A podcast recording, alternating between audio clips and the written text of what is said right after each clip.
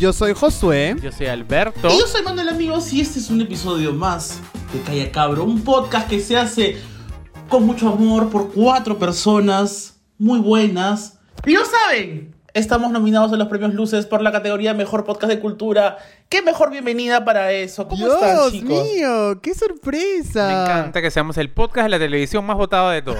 Me encanta. Porque nos han puesto en la categoría de Un televisión. poco, un poco eh, rara nuestra ubicación en, en- en la nominación, pero agradecemos, agradecemos. Yo creo que Alberto rápidamente me cuente cómo se enteró él de la noticia de la nominación. Ah, que tú Muy quieres saber. Muy brevemente. Bueno, yo estaba un poco desnudo en mi cama, ¿no? El, el día domingo en la poco. mañana. Bastante desnudo, ¿sí? Este, en una posición muy parecida a la de Kate Winslet en Titanic cuando estaban pintando, ¿no? Estaba con una roca en mis pechos también, ¿no?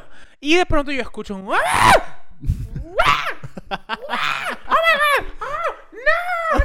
¡No! ¡Por favor! ¡No! ¡No! ¡No! ¡Por favor! ¿qué? Y yo me asusté, por supuesto, porque mi hermano estaba gritando yo pensé que le estaban haciendo algo, ¿no?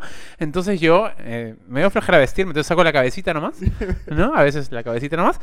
Y le digo, ¿qué pasa? Y me dicen, ¡ay, los premios Luces, los premios Luces! Y yo pensé que lo habían nominado, no sé, a mejor actor de, de comercial del año, ¿no?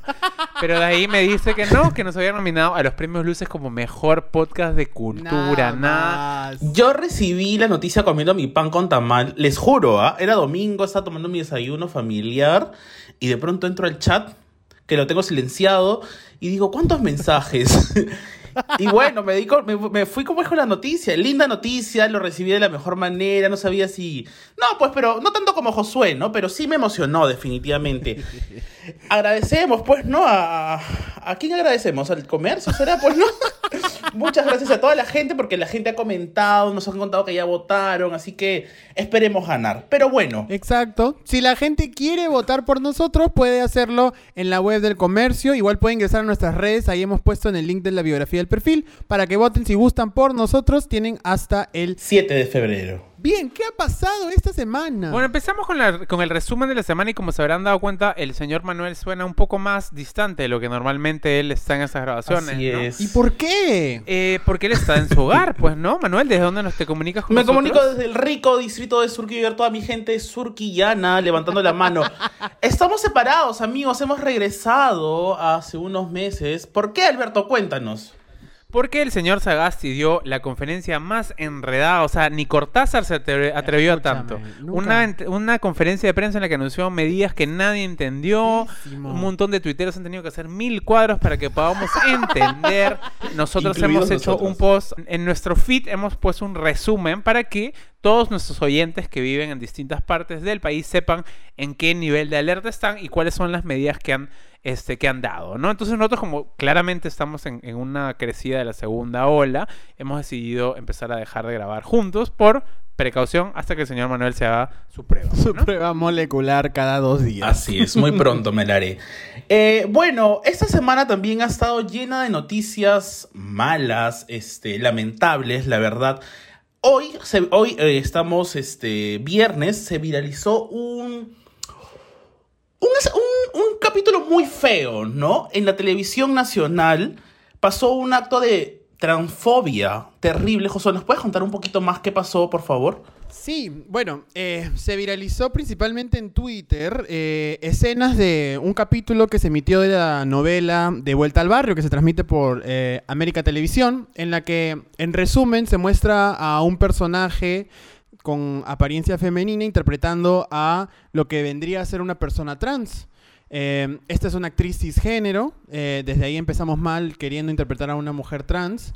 Impostando Eh, su voz, además. Exacto, ¿no? y ese es el, el gran problema, ¿no? El gran problema es que la representa mofándose de su identidad, este, reforzando ese estereotipo de que en verdad está aparentando ser una mujer que no lo es, eh, y bueno, usan el recurso eh, estúpidamente del de, ¿no? De, como tú dices, engrosar la voz, ¿no? Y todos los personajes alrededor, como que no decimos quién es, pero sabemos qué hace, hacemos guiños a- que ejerce el trabajo sexual, o sea, todo, de todos los ángulos, muy, muy mal construido el personaje de una manera irresponsable e irrespetuosa.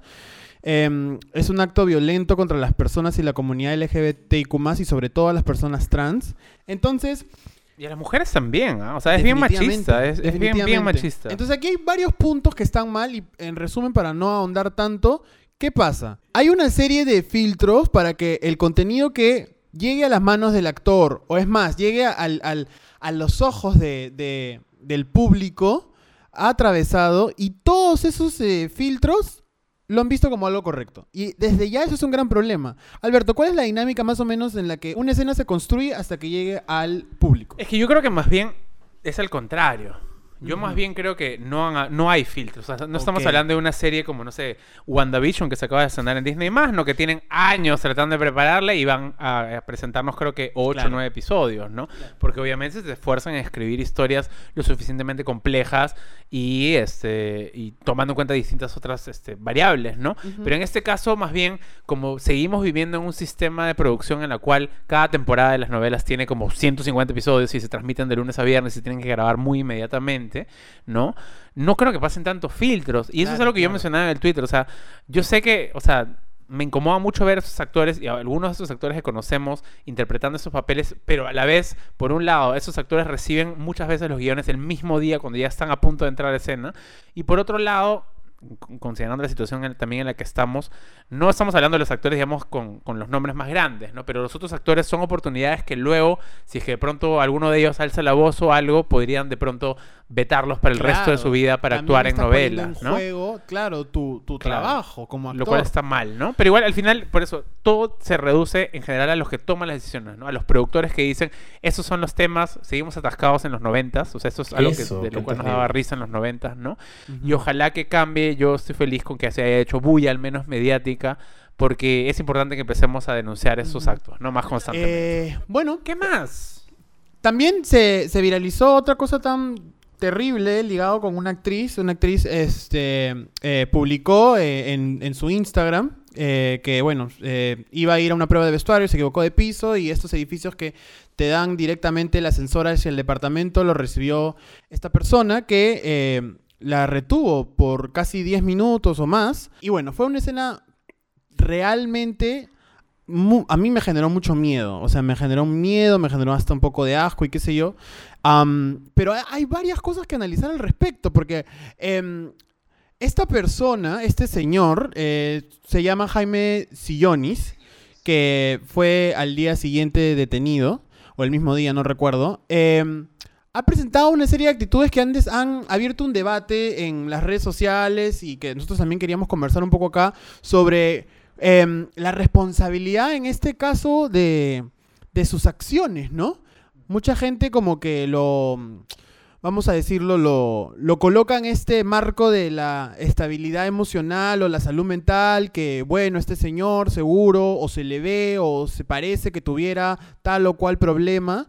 Y luego también está lo de, oye, no, o sea, hay que se haga cargo y mira todas las cosas que ha hecho, ya cometió un delito al secuestrar a esta persona y qué sé yo. Entonces, es bien complejo. Este, de hecho, tú mencionas ahorita la palabra miedo y cuando yo vi esas imágenes, a mí no me generó un miedo, por ejemplo, me generó una indignación, una molestia y todo, pero como que miedo no, porque claro, yo decía desde mi privilegio de hombre, decía, no, oye, me pasa eso a mí, le, lo empujo, qué sé yo. ¿Sabes dónde me entra el miedo a mí? Cuando lo conversamos en el almuerzo con mi mamá y mi tía, veíamos el video y, o sea, las dos estaban aterradas.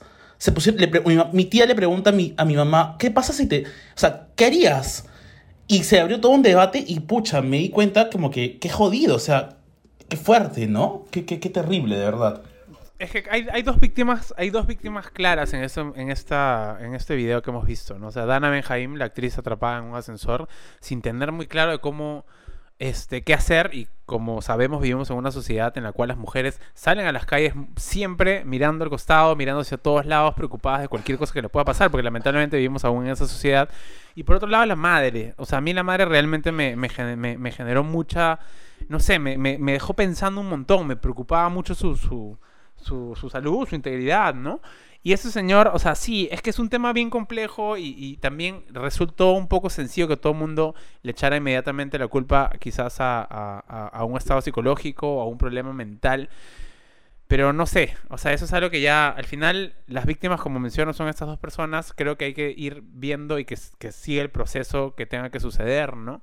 Y que se les ponga buen resguardo a estas dos personas, sobre todo a la señora. A mí la señora me preocupa muchísimo, me apena mucho Y en realidad, más allá de, de, digamos que sí hay gente que, que se ha metido a hablar del tema de la salud mental, lo que a mí más me indignaba en general ha sido la gente que en los comentarios de pronto le echaba la culpa a la actriz por X motivo. Claro. Que es básicamente claro. lo que normalmente O se hace a criticaba las la forma en la que reaccionó. O sea, es como. Es que, claro, y, y sucede un poco lo que dice Manuel. ¿no? O sea, Manuel, o quizás nosotros, desde una actitud de privilegio, de, haber, de ser hombres, que quizás lo vimos y yo lo podría haber empujado, digamos, uno piensa eso.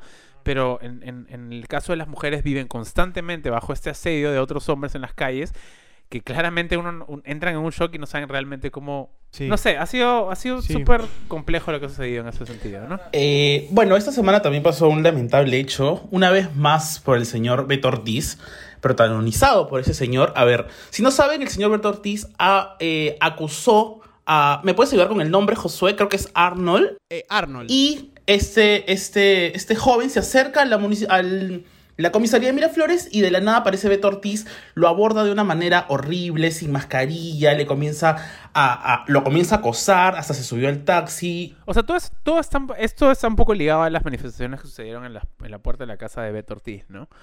Eh, que es un tema polémico, es un tema que sí da para una conversación, ¿no? Hasta qué punto era, o sea, es- debió o no debió haberse al- al- algo como eso, ¿no?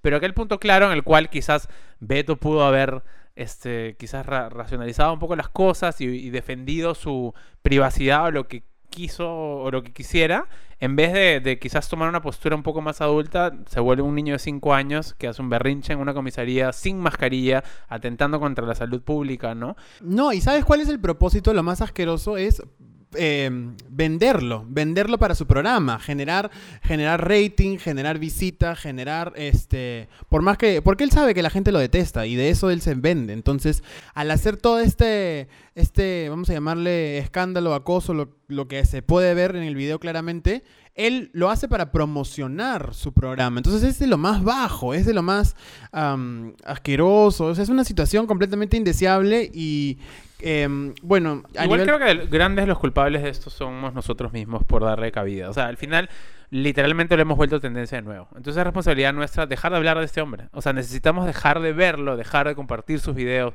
O sea, hay mucha gente que ha empezado a, a usar este, incluso eh, tratar de referirse a él de una forma en la cual ni siquiera se lo menciona, tratar de no compartir. Yo sé que les provoca compartir ese video porque les indigna, pero lo único que están haciendo es darle publicidad Claro. a su programa y es por eso que eso. sigue sigue al aire por eso. Claro. O sea, y es alguien que claramente ya es un hombre que ha caído en la decadencia absoluta humana y que se va a seguir dedicando a eso. Y mientras nosotros sigamos viendo, así sea para indignarnos, le estamos dando rating. Qué pena. Pero bueno, ¿qué más ha sucedido? Tú, este, ya vamos a tratar de, de- de aliviar un poco los ánimos. ¿Qué ha sucedido en el mundo musical? José Parado, tú que eres el DJ máximo Yo te de este quiero programa. contar que mi prima hermana, Selena Gómez, ella, ella nació conmigo, ella. ¿Es tu prima hermana? ha sacado su primer single en español después de varios años, porque bueno, ella ha hecho música en español, Milagros y yo la hemos escuchado hace varios años, hemos cantado. sus- Terrible esa canción. No digas eso, no digas eso. Em, No, la canción es linda, pero la amiga habla inglés, habla español como Manuel habla inglés, man. pero no tiene nada de malo, no podemos criticar la forma en la que las personas hablan. Yo puedo criticar. no, no hay que criticar. Así que bienvenida a la música en español que quiere conectarse con su lado latino. Y también la señorita Dana Paola que le liquearon el álbum eh, un día antes. La mujer dijo, ya, ¿qué hago? Spotify le dijo, escúchame, sacamos el álbum, chica. Ya, sacamos el álbum. Y también está ahí con varios hits del año pasado. Así que por ahí tenemos bastante música latina para rato. Eh, y yo quiero también mencionar que hay una película que se ha estrenado en Netflix que se llama Canción sin nombre. Ojito con esa película porque es la película que el Perú ha enviado a competir en el Oscar. La Guau. pueden ver. Esta película se iba a estrenar en los cines en el 2020, pero ya sabemos cómo terminó ese año. Y ahora está en la comodidad, en la comodidad de sus casas, pueden verlo, ¿no? ¿Qué hablas? Oye, ¿qué te yo creo que el resumen es ya el programa, pues, ¿no? Ahí Eso acabamos. ha sido todo. Nos Ya vamos está, ¿no? hasta la próxima semana. ya, ya, ya pueden, este, reflexiones finales. ¿Qué tal, chiquistriquis? Bueno, este, ya que el resumen de la semana ha durado la mitad del episodio, vengo aquí como siempre a darles el tema de la semana, porque ahora decides tú, ¿sí o no, Manuel Por Ramírez? supuesto, la gente ha decidido, ha votado esa semana. ¿Y por qué temas han decidido? Cuéntanos. El- las votaciones, me, acá me comunica el señor notario que el tema de esta semana son los prejuicios, ¿no? ¡Wow! Eh, es un tema que ha sido propuesto por el joven arroba Paz Stark. Ah, su, eh, de Game of Thrones. Sí, de- yo pensé de, de, Stark de Iron Man, pero vale, vale. Bueno, hay que preguntarle a él. Quizás, por favor, nos escribes en un comentario de la portada de este episodio. Pones por qué tu username es así. Ajá. ¿No? Importante Bueno, que sea paz. Explícame Em, el final de Game of Thrones, más bien. Entonces, no, tú explícame más o menos qué son los prejuicios. Uy, los prejuicios son aquellas... em, Son los que los tuiteros tienen contigo. Tan, tan, tan, tan, tan. aquellas em, juz- juzgamientos Gracias, bebito. que se hacen Siguiente. Eh, an- con anterioridad a realmente conocer a aquello que estás juzgando, pues, ¿no? Entonces, está bien lo que he dicho, ¿no? En tu A ver, de nuevo, de nuevo. Son aquellos juzgamientos... Juicios. Juicios. Juicios. Es que no quería decir juicio porque es prejuicio.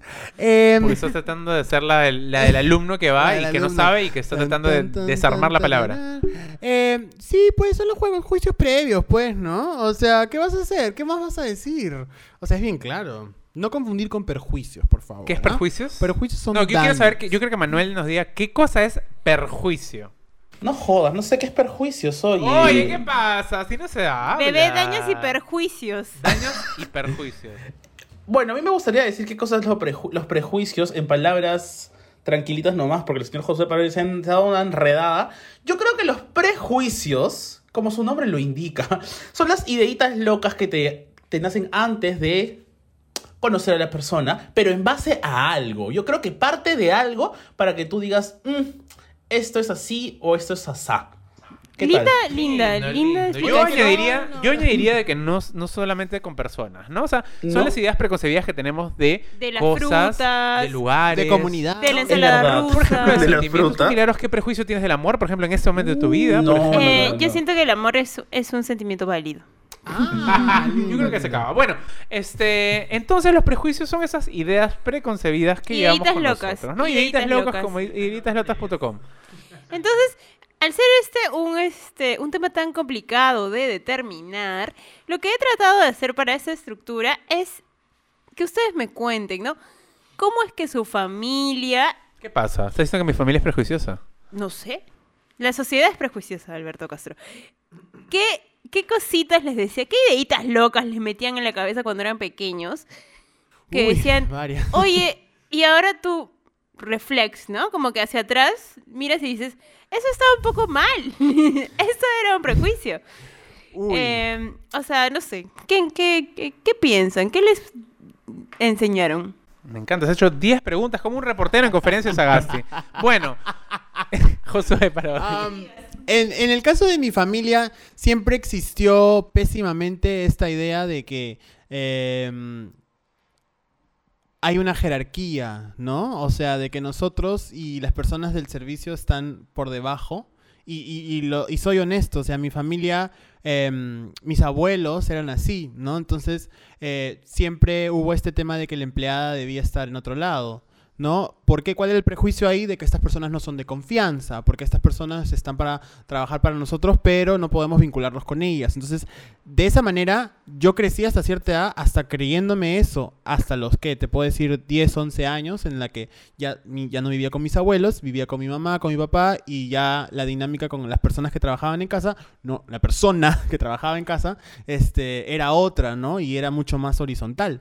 Pero eh, no niego que así fue como me criaron en esos primeros años. Y es, esa es la idea que estoy seguro muchísimas personas y familias hasta el día de hoy tienen sobre las trabajadoras del hogar, los trabajadores del hogar.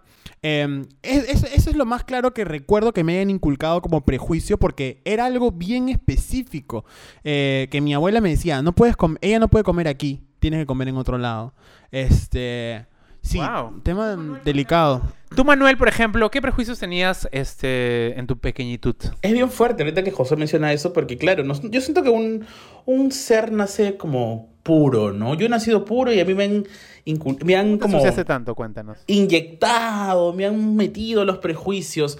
No, pero yo me acuerdo que cuando comencé ya a ser un niño un poquito más grande, me movilizaba en micro, ¿no?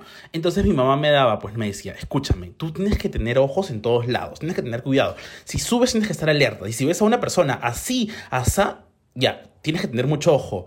¿Pero por qué? man? O sea, en ese momento, claro, sí, pero después fui creciendo. ¿Y por qué si sube, no sé, un pata con una gorra, por ejemplo, yo voy a tener que asociarlo con un choro, por así decirlo, ¿me entiendes? Y creo que ahí viene el prejuicio de mi madre. Y por eso ahora Manuel usa gorras. Por eso paran gorras, sí, Por su- siempre están gorras. Alucina. Y en los bancos le dicen, señor, por favor, quítese la gorra. Señor, quítese la Me gorra, pasa, por me favor. pasa siempre. En tu caso, Alberto, este... Oye, ¿por qué Yo- te hace quitarte la gorra en el banco? Porque para que las cámaras se graben tu cara. ver pues. tu. Ah, Oh, oye, no seguridad. sabía. Bebé si no robas. Yo entro al banco sin lentes, por, por, por, por si acaso, para que me vean. payaso. Bueno, no, este...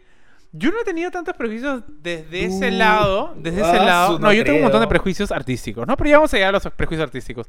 Pero desde ese lado creo que no tanto. O sea, mi papá era, o sea, creció todo su vida en Barrios Altos, abrió su negocio en La Victoria, ¿no? Entonces yo ya contaba en varios programas en los que yo, todos los fines de semana, desde que tenía creo que dos años, y decía, ¡uh! Me llevaban a la farmacia, en la, que estaba al costado del mercado de frutas de La Victoria, ¿no? Y yo recuerdo que en, un comienzo me daba miedo. Creo que el prejuicio no venía de mis papás, sino venía quizás, no sé, de mis compañeros del colegio, ¿no? Como esta idea que te transmiten entre todos de cuidarse, como ustedes han mencionado, ¿no? Pero mis papás más bien me fomentaron el, el no tenerle miedo, más bien. ¿No? El tener cuidado, sí, pero el entender que al final todas eran personas que estaban trabajando, todas eran personas que estaban este, en lo suyo, ¿no? Y que quizás por ahí habían personas malas, pero desde el arranque siempre me dijeron que habían personas malas y buenas en todos lados. Entonces, por ese lado no, el prejuicio no partía, ¿no?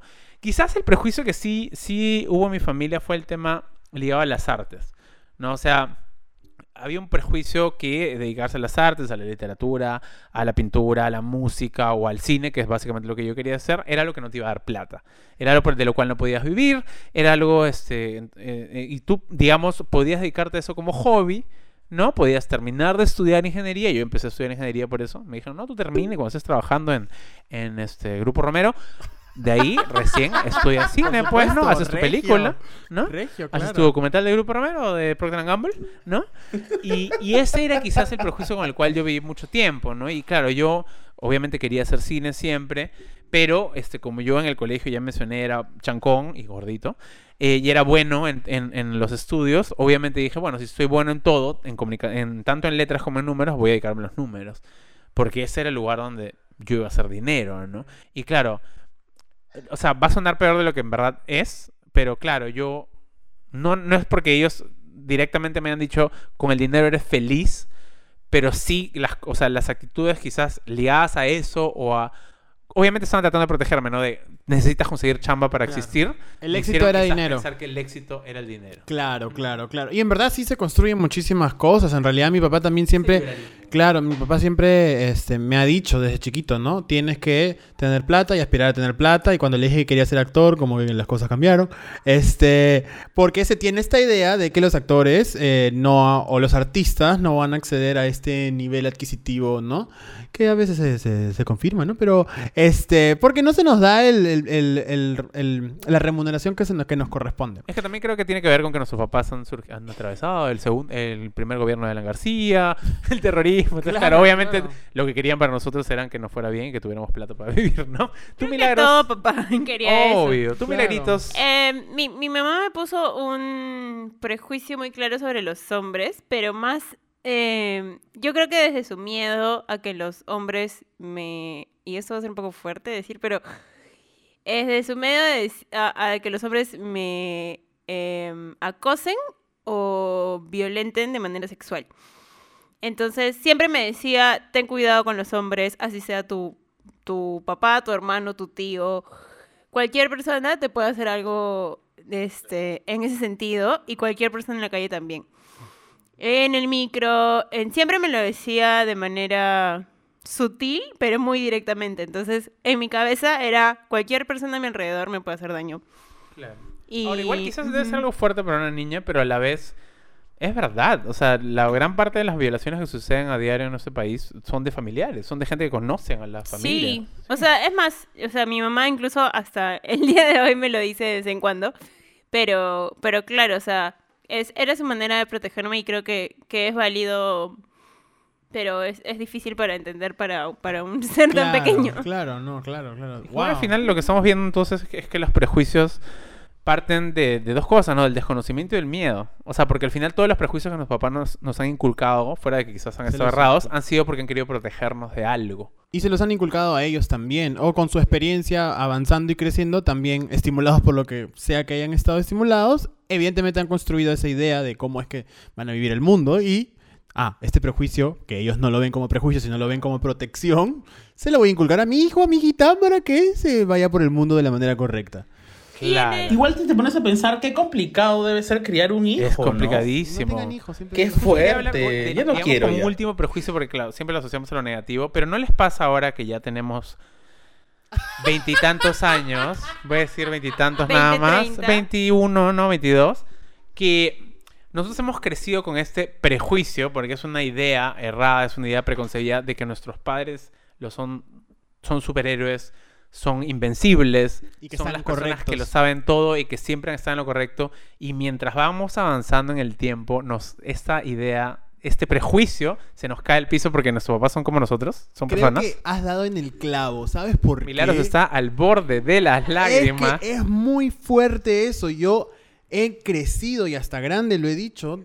He dicho, mi papá tiene la razón, mi papá es la persona que sabe las cosas que dice. Y es más, así yo, yo tenga la razón en, en pruebas, él es mi papá y él siempre tiene la razón. Y yo he crecido con eso y hasta hace, desde que me he mudado en realidad, es donde yo le quito el, el, el, el poder de tener la verdad absoluta.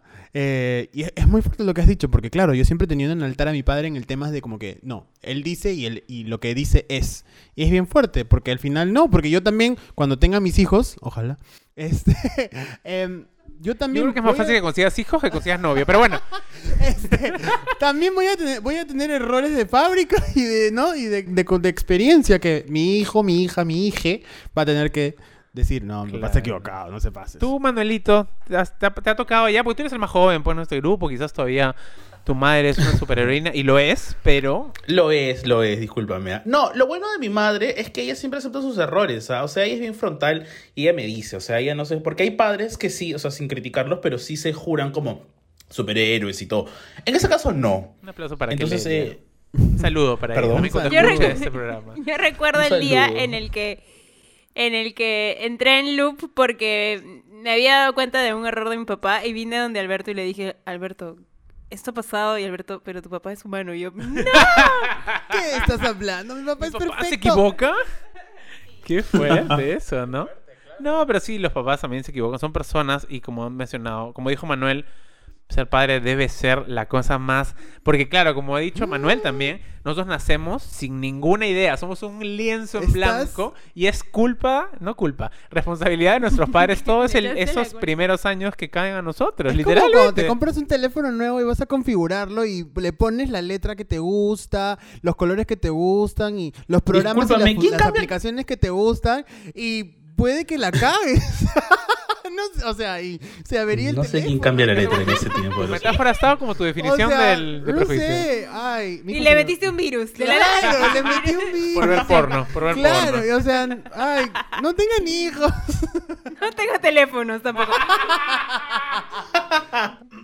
Bueno, ¿y en el colegio qué, qué les inculcaron? ¿Qué les dijeron sobre los demás, sobre la sociedad? El colegio creo que es la base de los prejuicios. Ahí es donde se construye todo. Porque ahí es donde fulanito, menganito, este, y todos los amiguitos que están ahí, con quienes tú quieres compartir y encajar, vienen cada uno con lo que sus papás les han metido en la cabeza. Entonces tú vienes y dices, ah, yo tengo esta idea del mundo, y luego Pepito te dice, no, pero ¿por qué usas rojo? Si acá el color rojo, ¿me entiendes? Entonces ya se crean todas estas ideas donde dices, puta madre, en verdad no, no encajo en ningún lado. Y eso yo lo, lo relaciono directamente con, evidentemente, con el, el ser un chico, un niño más femenino. Entonces ahí es cuando ya tú te das cuenta, pucha. Eh, y eso ya en la segunda etapa de la primaria, empezando la secundaria, en donde ya la gente ya dice, ok, yo ya sé que este, este chico con esta apariencia y esta expresión no encaja en estas cositas de acá. Entonces ya, entonces ya, por ejemplo, mis gustos musicales, las cosas que yo eh, decía que veía o decía que me gustaban, ya eran parte de, eh, del juicio ¿no? Como Que- acá, pues, ¿no? Como en esta casa. Claro. No, básicamente, este es el colegio, estoy en el patio todos los días.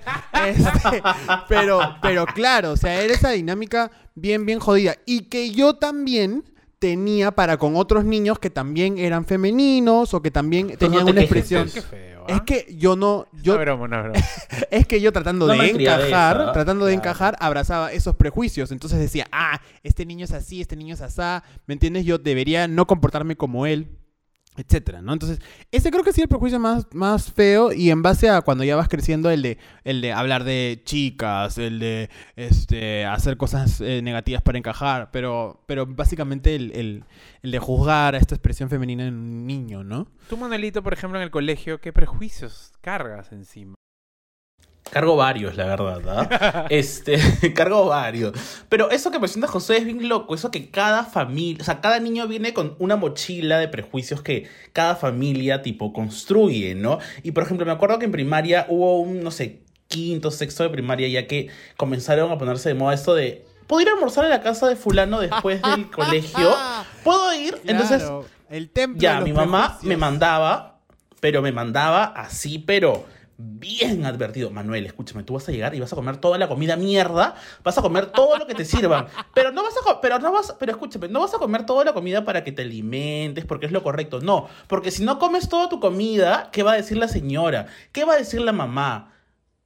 A mí qué me importa ahorita lo que diga la mamá. Pero claro, entonces yo iba y era incomodísimo porque yo iba y tipo mi mamá me mandaba así, todo al pie de la letra. Entonces yo llegaba, te lavas las manos cuando llegues, todo súper educado. Entonces yo llegaba, puta, señora, ¿qué tal? Buenos días, voy a proceder a ir al baño, por favor, para lavarme las manos. Saca, por favor, los cubiertos. Entonces, educadísimo, man, ¿ya? Porque es como, no, mi mamá me dijo eso porque si no me van a ver mal. Es como, bueno. Pero ahora, ligado al, al- al colegio-colegio, digamos, como, como individuos dentro del, del colegio, los prejuicios creo que iban en torno a, a qué tipo de persona eras y en qué grupo encajabas. O sea, los prejuicios iban, claro, tú eras el tipo de persona y ese tipo de persona era parte de este grupo.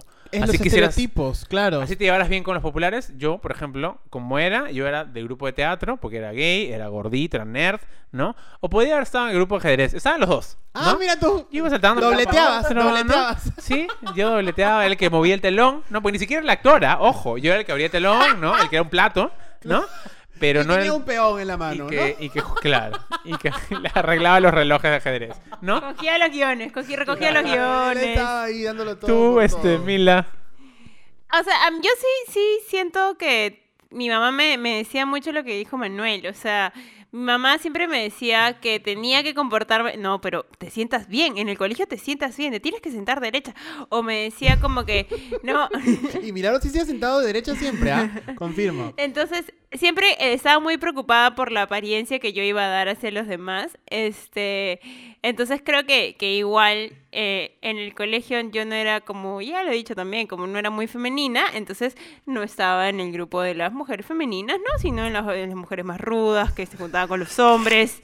Y ese era, ese era mi estereotipo. Guau. La pesadilla máxima de tu madre. Exactamente. Qué fuerte lo, de- lo que has mencionado de las madres, o sea, porque a mí mi madre me decía eso, tienes que estar siempre bien ordenadito, con la corbatita puesta, y tien- ahí entras en una dicotomía absoluta. Porque por un lado tus padres te dicen tienes que estar ordenado para demostrar que eres de buena familia, y por el otro lado tienes a todos los chicos cools del colegio. Claro, con que la se camisa afuera. Desaliñados. que muestran el pecho, entonces tú dices, Claro. ¿qué hago? ¿Cuál de los dos? ¿En qué O colegio sea, muestran el ¿hacia- pecho? Discúlpame. yo, es que yo, yo veía pechos, eso es lo que pasa. Yo veía el pelito que le salía. Claro, tú estabas mirando. Yo estaba, pero Eh, ya mi tengo- dicotomía era qué tan larga tenía que ser mi falda. Porque Claro. mi mamá era, no, pero tienes que dejar la, la falda un poco larga. Y luego las amigas se subían la falda. Ella se cosía en la falda, yo me acuerdo. ¿Sí? ¿Qué Sí, hablas? claro, Ah, yo me hubiera cosido. Si tuviera falda, yo me la cosía, así que se me el Un poto. trabajo hacer esa falda, pero bueno. O sea, yo igual creo que, que el colegio nos ha enseñado cosas como, o sea, desde nuestra educación, como nosotros éramos cristianos, entonces teníamos ciertos prejuicios hacia los católicos. Full, full, full, este, nuestro colegio era de otro católico. bebé. Prejuicios tenemos. Este. Era San Prejuicios ese colegio, Dios mío. Es que claro, lo que dice. Milagros es bien cierto. O sea, nosotros teníamos una educación eh, evangélica, ¿no? Este, Privada, además, Privada, que que, de desde ya alguna- te ponían en otra posición y te, te lo hacían quedar claro, te lo decían, ¿no? Te decían, ustedes están, sus padres están pagando dinero para que ustedes reciban una educación de tal tipo, ¿me entiendes? O sea, era como que, ah, ok, ok, estamos en este nivel, ¿no? Entonces, siempre era estatus, supuestamente, ¿no? Y, y también era, había esta, lo que tú has dicho, el catolicismo, ¿no? Comparándonos con el catolicismo, diciéndonos, miren, ellos hacen esto y ustedes hacen esto, que es correcto.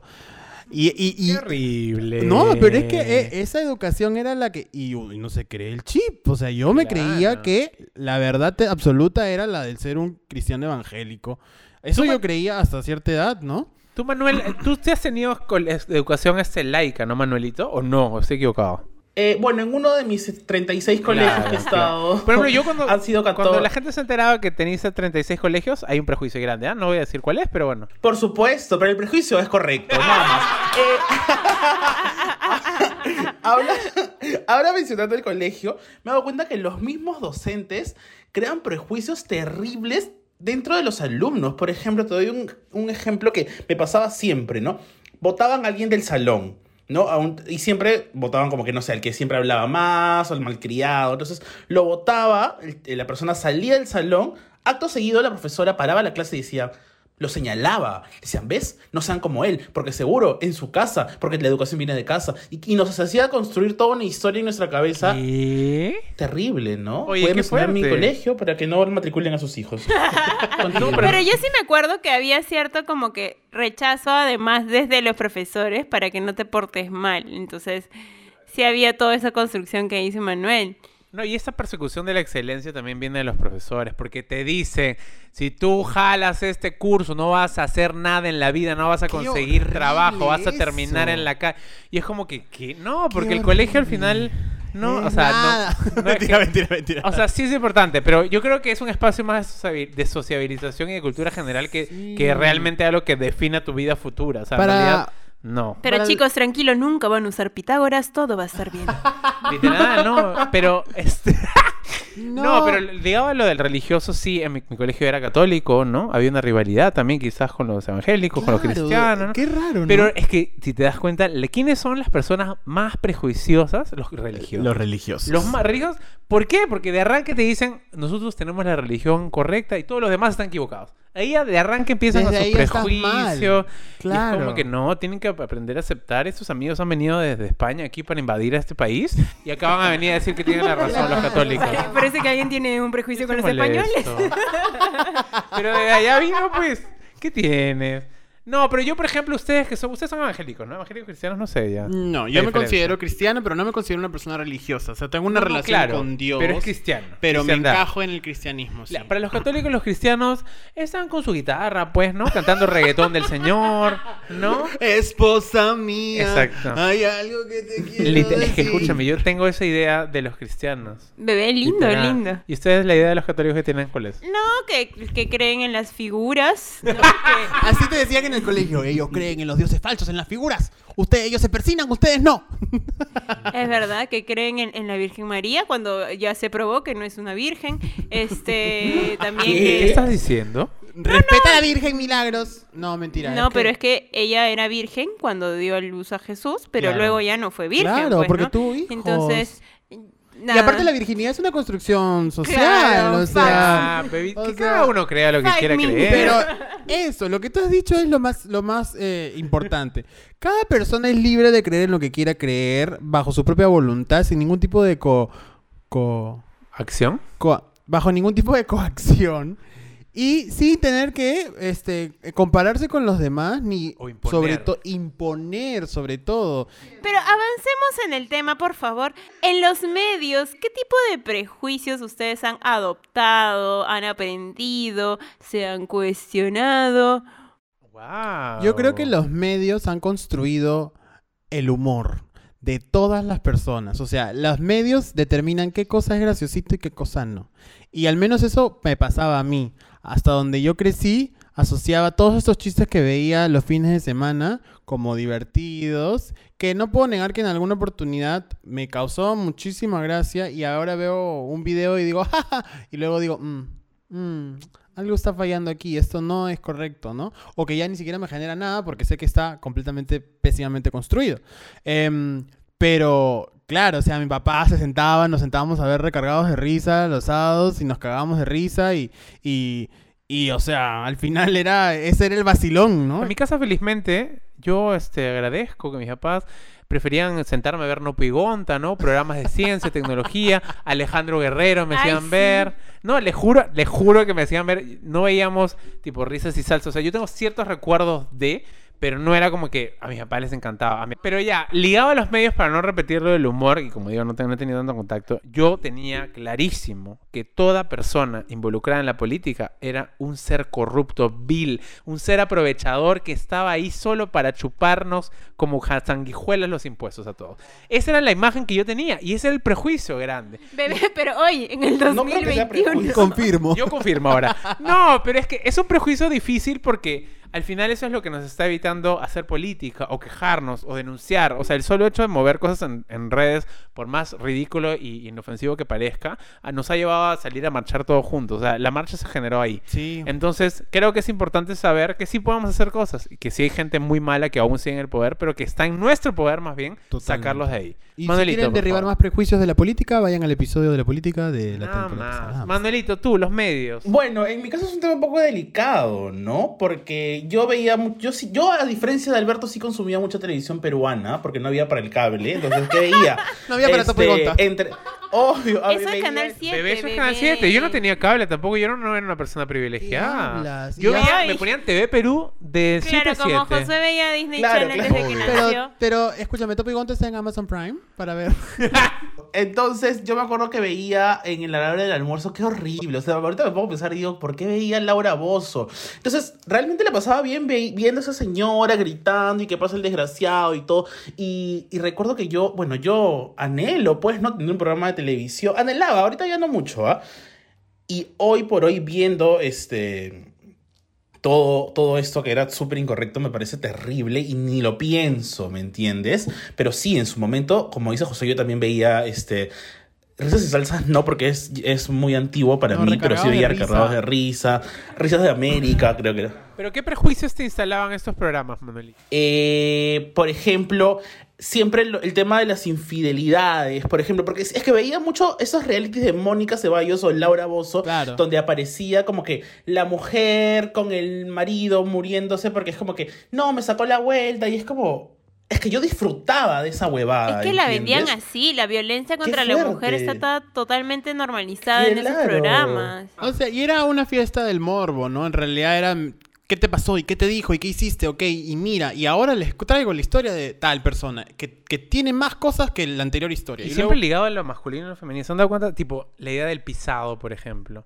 La idea del mantenido. O sea, Claro. porque como una mujer no debería ganar más que el hombre, porque el hombre debería ser el que, el que Claro, paga la olla, claro. él es un mantenido, estaba mal visto. Eso es bien fuerte, eso es bien fuerte, Lucina, porque, por ejemplo, cuando ves en estos programas que la gente se burla también de, de, de personajes este, LGTB, entonces, claramente yo cuando veía eso, ya era claramente gay, ¿no? Y me pasaba algo bien fuerte, ¿no? Ya en grupos de amigos, por ejemplo, de chivolo te hablo, porque yo siempre he sido así bien payasito, pues, ¿no? Entonces decía algo y todos se reían, pero se reían genuinamente porque les había dado risa lo que yo estaba diciendo. Y de pronto yo le daba un giro a todo y decía como que, oye, no se rían, porque, tipo, pensaba que se estaban burlando de mí, ¿entiendes? Bebito, Por, por lo que yo veía. bebito. Entonces era como, No más. no, por favor, debí ver otra cosa. ¿Eh? Qué fuerte. Y en cuanto a la comunidad, ¿qué prejuicios? Cl- Claramente ya hemos hablado como tres años de esto, pero ¿en qué prejuicios sienten que desde la familia o desde el colegio, desde, el- de la, desde la televisión, como han dicho, se han reforzado y ustedes mismos han, han tenido que luchar contra eso? lo que justo, me- eh, lo que justo he mencionado, ¿no? Que en la televisión se burlan mucho de, de las personas de la comunidad. Y no solo eso, sino hacen como una caricatura. Lo peor es que hasta el día de hoy sucede. Ojito ahí, ¿ah? ojo ahí. Entonces, claro que ahora estamos en otras épocas porque antes a mí me da risa, ahorita no hay forma que me dé risa. Este, pero sí es terrible. Y, y eso creo que alimenta esta cultura machista y esta cultura, este, que, que, que, que odia a, los- a las personas de la comunidad, ¿no? Porque, por ejemplo, cuando salió, es más, y voy a dar un ejemplo actual, cuando se hizo conocida esta chica que se llama Dayanita, ¿sí sabes quién es Josué? Sí, claro, que trabaja en el WhatsApp de JB. Así es, es una chica trans que trabaja en, en este programa, pero se le hacen unas, o sea, una sarta de, de, de, de cosas horribles en el programa, ¿Se burlan de ella? pero ella las hace... o sea, sí, claro. ella, em, su personaje o el gag, Eh, la el, guiño del personaje es básicamente burlarse y jactarse de que eh, ella em, tiene muchas características masculinas siendo una mujer trans y que el público sabe que entre comillas o en teoría podría no del todo ser una mujer y que no eh, este, este personaje esconde esta actitud masculina por dentro cuando quiere desactivarla, ¿no? Una cosa así. Entonces, eh, ese es el, el guiño y, y- y el público juega mucho con eso. Entonces siempre engrosa la voz cuando quiere hacer algo este, gracioso. ¿no? Tiene una actitud completamente masculina en la que rompe con su feminidad. O sea, ¿me entiendes? Usa ese recurso para, para hacer reír, que es básicamente lo que ha pasado con, con el personaje. Pero en este caso, ella es una mujer trans. Entonces, yo, siendo un, un hombre gay cisgénero, no, te- no sé si tengo licencias para decirle, oye, mira, esta representación que estás haciendo es negativa, porque al final ella es una persona trans y puede que, eh, por más que no tenga eh, eh, la aprobación de la comunidad, tal vez lo haga. Llevándolo al tema de los prejuicios, claro, o sea, siempre han existido estos personajes caricatura. La Carlota, este... La paisana eh, la Jacinta. paisana Jacinta también. eh, todos los personajes construidos alrededor de estos programas que ab- abordan la feminidad y que nunca sean... eh, Es que tiene eh, que ver con hombres, hombres heterosexuales vistiéndose en mujer, ¿no? Claro, nunca O se han... Fernando Armas, por ejemplo. Claro, claro, claro. O sea, todas estas cosas en donde... ¿Cómo se, llama el que hacía del chavo? Eh, Edwin Sierra haciendo de la Ah, Juana. de la Fuan. Y ahora, escuchándolos, eh, reflexionaba un poco sobre, o sea, en mis círculos sociales en el pasado, yo no tenía tanta cercanía a eh, personas de la comunidad, por así decirlo. Entonces, me imagino que alguien que, no sé, nunca ha conversado con una persona trans, no tiene ni idea de, de- su realidad. Entonces, su única manera de conectar con una persona trans o, generar... eh, eh, cierto juicio es mediante estos programas de televisión, ¿no? Y eh, estos programas de televisión solamente, digamos, como, como el caso que han mencionado, pondrían una persona en son de broma, ¿no? O sea, nunca, nunca he visto una persona trans conduciendo un programa de mediodía, o conduciendo un noticiero, o conduciendo otro tipo de programa. Entonces, de alguna manera nos meten prejuicios para burlarnos de ellos, para no tomarlos en serio, para eh, simplemente, o sea, no, no ni siquiera permitir conocer una persona ni conocer su Y historia, ese, ¿no? y ese es el gran problema de la representación, ¿no? Y no solo la representación por representación, porque es importante que de pronto empiecen a aparecer cada vez más este, hombres, mujeres, distintas personas de la comunidad, ¿no? En, la tele- en, en los medios, ¿no?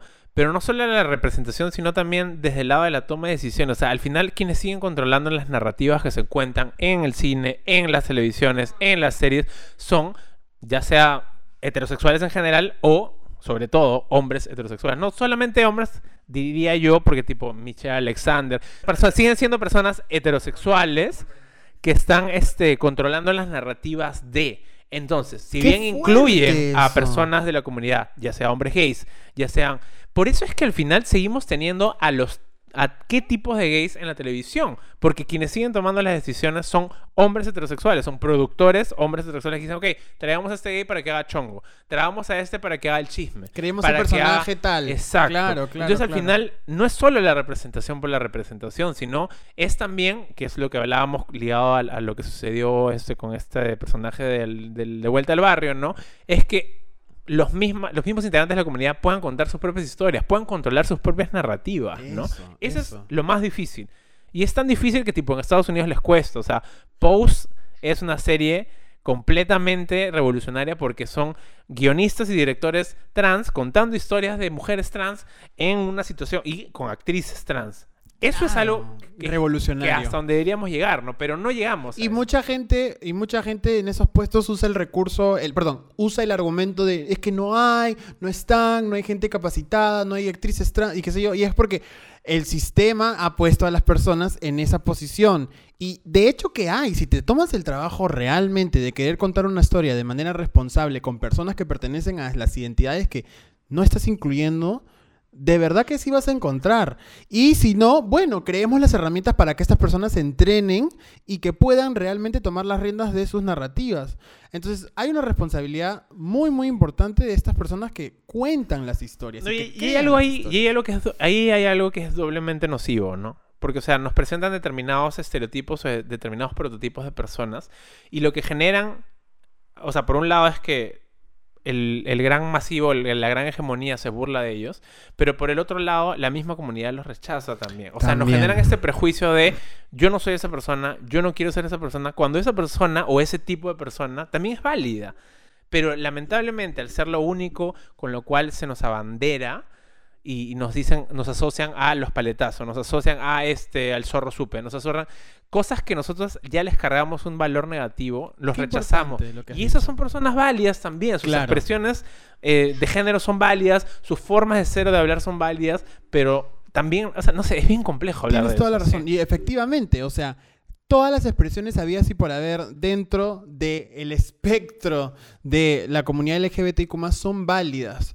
El problema es cuando usas mi identidad para mofarme, para burlarte, para darme, mira, ¿te acuerdas de esta idea que tú tenías en el colegio del amiguito que era así? Mira, acá te la pongo y nos vamos a burlar. Entonces ahí es donde ya estás construyendo eh, la idea más negativa y, y morbosa de lo que cree la gente que es la comunidad y que yo como productor o creador de la historia estoy enfatizando y reforzando. Entonces, importante lo que has dicho, o sea, cada expresión que exista es válida, ninguna es mejor que otra. El problema es cuando la representación es negativa eh, eh, y impacta de manera negativa. nuestras historias, pues, ¿no? Bueno, qué, qué reflexivo este episodio. No esperaba tanto. Me, me ha gustado. Eh, yo quiero que, que terminemos cerrando, ¿no? A partir de todo lo que hemos escuchado y debatido el día de hoy, con unas pequeñas reflexiones finales. Yo creo que es imposible librarse de los prejuicios, ¿no? O sea, uno, uno creo que entiende los prejuicios como algo extremadamente negativo, pero los prejuicios en general son las ideas preconcebidas que tenemos sobre absolutamente todo, ¿no? Entonces nosotros ya eh, nos enfrentamos al mundo, a la realidad, con estas cajas que nos, hacen defendernos, nos, indican cómo comportarnos, etcétera, ¿no? El tema es que es, es tratar de identificar esos prejuicios que más bien nos están generando daño o nos están haciendo generarle daño a otras personas, ¿no? Es esta idea de construcción que está, que, está tan habla, de la cual se habla demasiado en los últimos años, no tiene, está ligada a eso, ¿no? A justamente estos prejuicios que son nocivos para la sociedad, el machismo, la homofobia, la transfobia, el clasismo, el racismo, ¿no? Por ahí es donde tenemos que atacar y tenemos que quitarnos de encima estas cosas que por años nos han repetido y sabemos que es difícil. O sea, que alguien desde que tiene un día de nacimiento hasta que sale de su casa le dicen que las cosas son de una manera, o sea, quitarle ese chip va a ser, es dificilísimo, ¿no? Pero aún estamos en edad, yo no, pues no, ya tengo 40 años, pero ustedes que nos escuchan, que tienen sus 20, Bebé, tú también. están todos en edad. tienes Yo ya me deconstruí ¿qué lo más que he podido, gracias. Dudo. Dudamos ¿Qué bastante. pasa? Yo solo quería reforzar que justamente los prejuicios son la raíz de las violencias más grandes que, que existen y que atraviesan nuestra sociedad. El racismo, el clasismo, el machismo y otros tipos de, de violencia que em, ponen en, en ventaja a unos frente a otros. em, tienen como raíz al prejuicio y el prejuicio va construyéndose en base a justamente cómo eh, he heredado una idea de lo que no conozco o de lo que no tengo ningún interés de con, lo que, con lo cual vincularme. yo, yo sí quería como, como decirles que en verdad todos partimos de, de la nada. Eh, entonces, nada, invitarles a que escuchen, eh, no se dejen imponer ideas, ni siquiera por nosotros, o sea, no tienen por qué. Eh, escuchen, saquen sus propias conclusiones, y, pero siempre dispuestos a eh, conocer a todos, ¿no? Escuchar a todos, entender, ser empáticos, eh, no venir con una carga que quizás limite su, su poder conocer a una gran persona o poder intentar algo nuevo, ¿no? Este, todas esas cargas que nos ponemos desde pequeños y que poco a poco tenemos que ir descubriendo en este mundo. Eso es todo, este es mi mensaje positivo. Qué Ay, linda. qué lindo, oye. Qué lindo programa. Ya nos vamos, pues, ¿no? ¿Qué te construiste? Yo estoy bien construido, no voy a derrotar todos los prejuicios. Hay gente Cero que tiene- prejuicios. Yo sé que hay gente que tiene prejuicios con este programa. Calla, cabrón. Uy, calla, cabrón. Uy, Uy, no, no, no. Escúchame, no. ¿cuánta Pero para otros quizás el prejuicio es, Claro. me voy a reír, me voy a reír una hora entera. Y ahí se equivoca, ¿no? Prejuicios, claro. Claro. Podcast de cultura, dudo. Pero no se olviden de seguir a este nuevo podcast de cultura en sus redes sociales, arroba Calla Cabro en Instagram y en Me Twitter. encanta. Y a nuestros personajes culturales en sus arrobas personales. Arroba Josué Parodi. Arroba mc-zorro. Arroba Manuel Ramírez Culto. No mentira. Arroba Manuel Ramírez G.O. Y arroba Mila Vidaurre en Instagram y en Twitter. Eso ha sido Qué todo bonito. por hoy. Se dice de mí. Se dice que soy fea, que camino a lo malevo, que soy chueca, que me muevo con un aire compadrón, que parezco un dinosaurio, mi nariz es puntiaguda, la figura no me ayuda y mi boca es un buzón. Si charlo con Luis, con Pedro, con Juan, hablando de mí.